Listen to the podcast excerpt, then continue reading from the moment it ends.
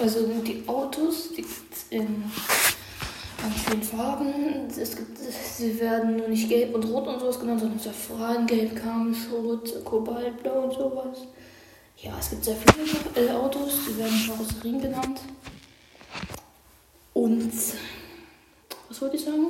Ach ja, man kann sie mit verschiedenen Lackierungen äh, machen. Und ja, welches Auto man will, ist einem selber überlassen, aber häufig sieht man den runden Octane, Fennec und Dominus. Ja, jedes Auto hat eine andere Hitbox. Ähm, Hitboxen sind quasi so ähm, wie ein 3D-Quadrat, nur halt um das Auto herum. Das Auto hit, trifft den Ball also nicht da, wo das Auto selber ist, sondern an der Hitbox. Ja, lasst 5 Sterne für diesen Podcast da. Ciao.